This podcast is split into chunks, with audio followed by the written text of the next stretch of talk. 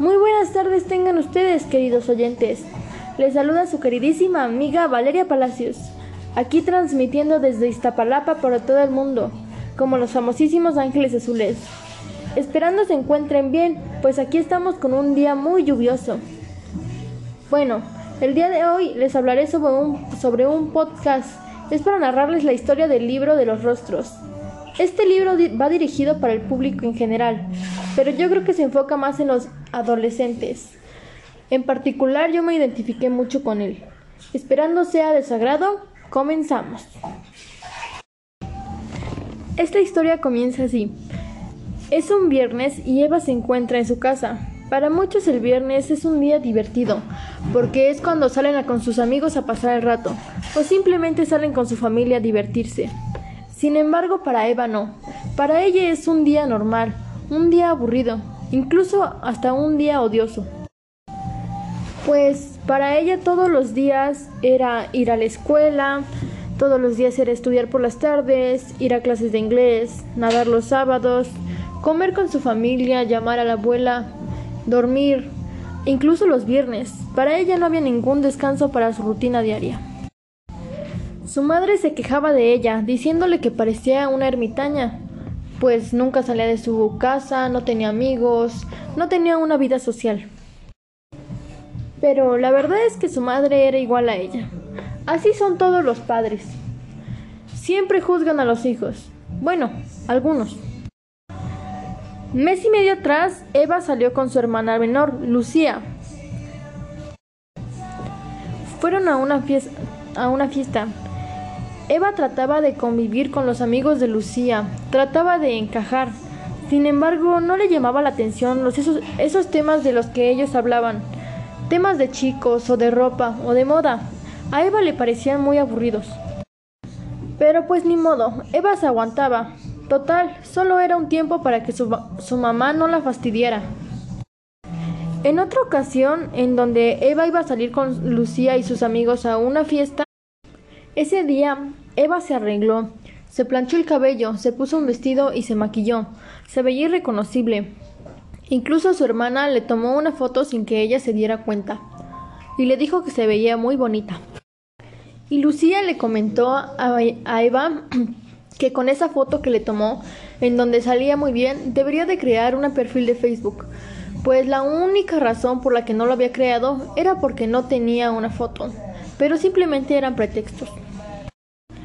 Eva le dice a Lucía que no quiere crear un perfil porque no quiere llamar la atención de sus amigos. Sin embargo, Lucía toma ese comentario como algo negativo y le empieza a reprochar y le dice que jamás llamaría la atención de sus amigos porque es muy extraña, además de que no le gusta salir con ella y que no es de su agrado estar con ella y con sus amigas. A Eva se le salieron un par de lágrimas, pero solo se quedó en silencio y dijo que no había problema, que ya no saldría más con ella y que no le diría a mamá para que no se molestara. Y aquí amigos es donde concluye el capítulo 1 de esta gran historia. Sigamos con el otro capítulo. A Eva le gusta leer mucho, pues cuando lee se siente viva. Dice que le gusta entrar en los personajes de cada libro, pues en ellos puede hacer cualquier tipo de cosas inexplicables y puede lograr todo lo que se proponga.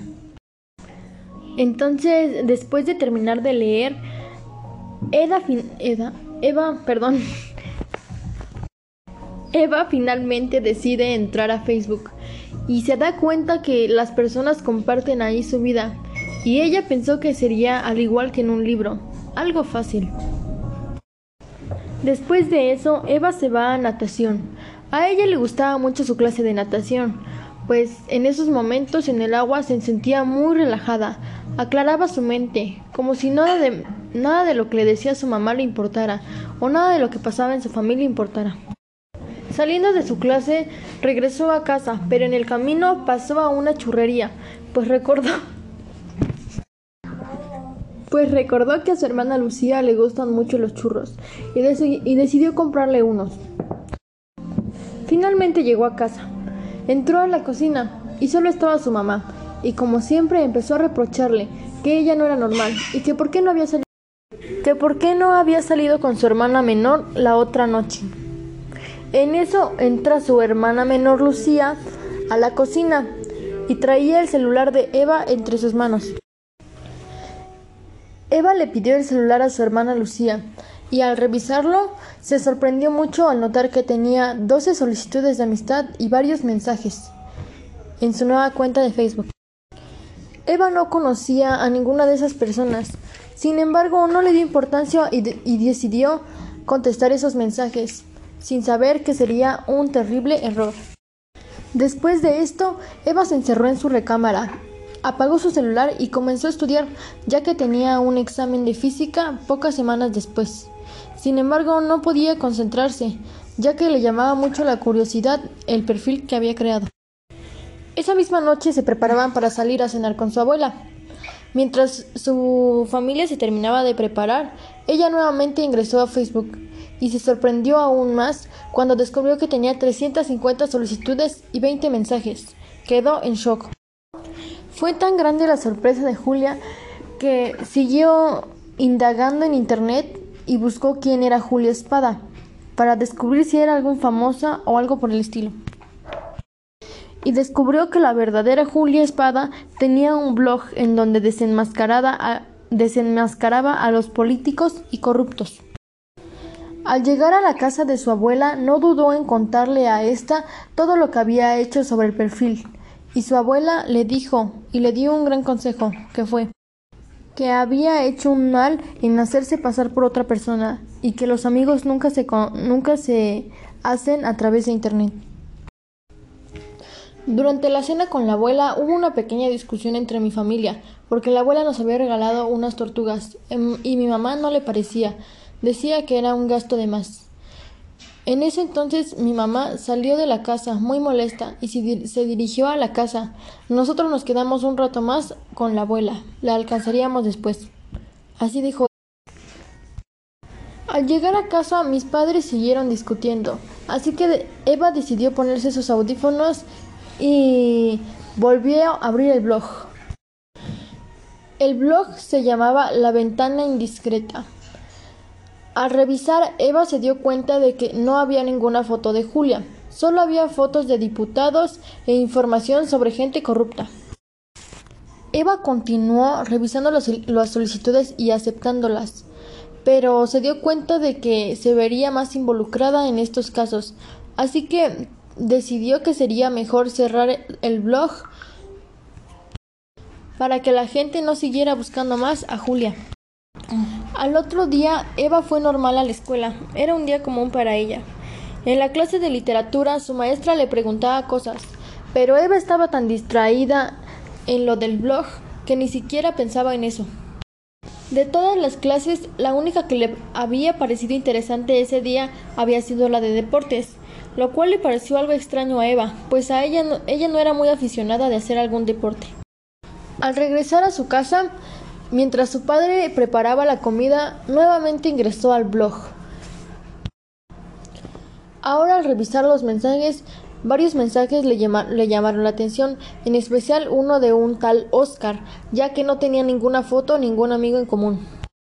Y el otro mensaje era de David, un joven que ya le había escrito a Eva con anterioridad. El mensaje de David decía que si sería buena idea continuar con el blog, ya que sería muy peligroso entrándole una gran duda a Eva. Antes de que Eva cerrara el blog, alcanzó a leer un mensaje de David que decía que la estaba invitando a una presentación y que debería de ir.